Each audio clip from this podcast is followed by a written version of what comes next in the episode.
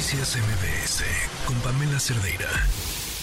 Esta semana una nota estado dando eh, la vuelta que tiene que ver con el Papa Francisco y un tema que ha sido tema pues prácticamente desde su llegada al Vaticano, que es pues quien ha tenido una postura muchísimo más abierta en diferentes temas, entre ellos el de las parejas homosexuales. Y, ahora el tema es esta bendición para las personas eh, del, para los, las personas del mismo sexo, eh, para las parejas del mismo sexo, porque no sé si utilizar la palabra matrimonio dentro de esta especie de bendición sea el término correcto, porque no, lo que no está avalando es cambiar la figura del matrimonio para que se puedan casar personas del mismo sexo bajo la iglesia, sino que eh, puedan recibir una bendición. Y luego vinieron pues un montón de explicaciones que yo me imagino que ahí es ya, pues según quien te dé la explicación a lo que el Papa quiso decir y las versiones mucho más conservadoras sobre lo que el Papa quiso decir o lo que de verdad el Papa quiso decir con esto.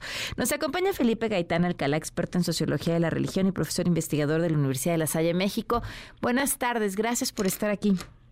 Pamela, buenas tardes, un placer estar con ustedes. ¿Qué quiso decir el Papa?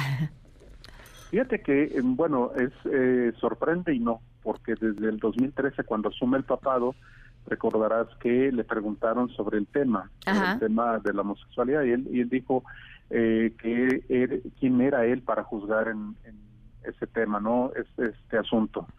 Y después vino dando algunos pasos poco a poco, avanzando, aunque tenía la figura de Ratzinger en, en medio, porque era el Papa emérito, cosa inédita en la Iglesia y que ahora, bueno, está eh, avalando pues que se les dé una bendición a las parejas del mismo sexo, que no significa que sean rituales o que sea un servicio litúrgico, ni siquiera de matrimonio, o sea, simplemente es una bendición.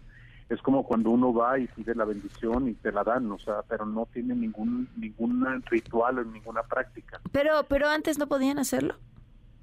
No, por supuesto, pero, ahora, digamos, lo pueden hacer abiertamente como pareja, pueden acercarse y pedir esa bendición. Antes tienen que simularlo. Y en este caso, el Papa dice abiertamente, denle la bendición, pero sin ningún ritual. Esa es la parte importante. ¿Qué es lo que está buscando el Papa? Son dos cosas fundamentales. Una, bueno, finalmente avanzar en este tema, en este tema en un punto donde ha sido muy criticado al interior de la Iglesia Católica, donde ha, donde ha llevado a cabo batallas importantes con grupos conservadores. Incluso hubo grupos conservadores alemanes, norteamericanos, que eh, cuestionaron la infalibilidad del Papa, que había sido durante todo el siglo XX, es decir, era una especie, ellos lo veían como un retroceso o una ambigüedad en la doctrina católica, ¿no? Y por el otro lado también tiene que ver con el avance eh, de su ministerio, de la evangelización, de la pastoral, teniendo en cuenta que, bueno, la Iglesia Católica ha venido perdiendo fieles por muchísimo en el mundo y uno de estos, el sector, sobre todo de personas del mismo, del mismo sexo, es una parte importante que ha sido aprovechada por otros grupos precisamente para abrir iglesias. Se han dado una, una iglesias para la diversidad, entonces el Papa mm. intenta decir, vamos a dar la bendición para que vivan el Evangelio según la Iglesia Católica, pero esa bendición no significa ningún ritual ni reconocimiento del matrimonio. Ahorita tú lo dijiste bien, habría que quitarle esa palabra de matrimonio y dejarlo como parejas del mismo sexo. Claro, porque no reconoce el matrimonio entre personas del mismo sexo, por lo tanto, simplemente no podría ser. Ahora, eh, ¿cómo son, cómo están estas cifras de las que nos hablas, del, del número de fieles que ha perdido la Iglesia Católica y hacia dónde se han ido? Bueno, ah, sobre todo lo que ha sucedido es que la Iglesia Católica ha perdido entre un 15, un, digamos, en un, periodo de 10 años, entre 15 y 20% a nivel mundial. En México lo ha perdido, ha tenido un retroceso y en América Latina también. Incluso hay países que en América Latina que ya la mayoría no es católica, por ejemplo Honduras no, la mayoría no es católica, son de otras denominaciones. Entonces, recordarás que cuando vino el Papa a México en, su visita, fue una fue un mensaje contundente a los obispos y cardenales. Salgan de los palacios y vuélvanse pastores de su iglesia. Es la urgencia de la iglesia católica por recuperar o tratar de al menos mantener su feligresía la feligresía para que no se vayan. Y a dónde se van todos estos católicos bueno muchos de ellos eh, uno pensaría que se van a otras iglesias algunos sí se van a iglesias cristianas eh, de, de distinto signo pero sabes que lo más interesante es que muchos de ellos están declarando sin religión. Mm. Es decir, no significa que sean ateos o agnósticos, significa que no tienen una inscripción institucional clara. Están experimentando de diferentes formas esta, estas, esta pauta de su espiritualidad, ¿no? O sea, pueden ir transitando en creencias sin ninguna mediación institucional, su mensaje es directamente con Dios. Y bueno, lo hemos visto, los llamados sin religión han crecido en el mundo. De ahí que el Papa haya tomado esta decisión, bueno, de ampliar o de dar estos guiños, sobre todo a comunidades que son eh, importantes, sobre todo para mantener una peligresía y sobre todo un perfil de apertura en el mundo, porque finalmente la Iglesia ha perdido más de dos mil años y una de las cosas que la Iglesia ha tenido es adaptarse a los cambios. Pero en esta parte, y nada más quiero señalarlo, es importante que dentro de la propia iglesia hay una resistencia importante. Fuertísima, ¿no? Los niños. Sí, bastante. Porque cuando asume el papado que da esta declaración y luego algo que puede parecer no tan trascendente, que eh, emite eh, eh, da un documento acerca de los divorciados para que se acerquen a la iglesia. Y hubo una carta, más o menos de 13, de 13 obispos y cardenales en el mundo, alemanes, estadounidenses, italianos, españoles, donde le cuestionaban esa decisión. Estamos hablando de divorciados, ni siquiera de parejas del mismo sexo, divorciados. Y pedían una rectificación del Papa y es ahí donde se le cuestiona su infalibilidad. Y uno de los que firmaron esta carta en ese momento el, el cardenal Raymond Leo Burke, que es estadounidense, acaba de ser retirado del Vaticano, le quitaron su departamento, le, le cortaron el salario por las críticas constantes que está haciendo al Papa en ese contexto. Mm. Y esto se da una semana antes de esta declaración.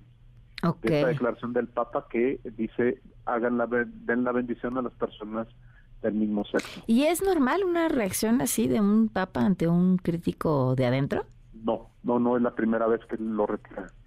Pero sobre todo es la primera vez, digamos, Juan Pablo II lo había hecho con algunos obispos, los castigó, pero más por cuestiones políticas. Recordarás a Arnolfo Romero, en, en el caso de otros, de algunos teólogos, Leonard Bock y otros más, pero en este caso era un, un cardenal en retiro que por, por ser en retiro y por el peso que tenía, ocupaba un lugar importante en el Vaticano. Y entonces ahí sí ves una pugna en la élite misma dentro de la iglesia. Es lo que se ha enfrentado Francisco.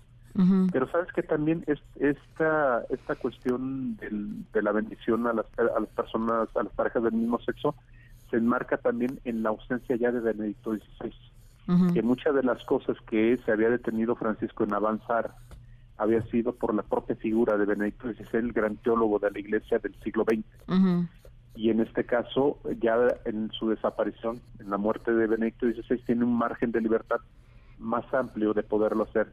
Ojo, pero aquí lo, lo interesante es que el Papa Francisco se tiene que mover más en la pastoral porque no se va a meter en los temas doctrinales ni en la ortodoxia. No esperemos que vaya más allá porque no puede hacerlo. ¿sí?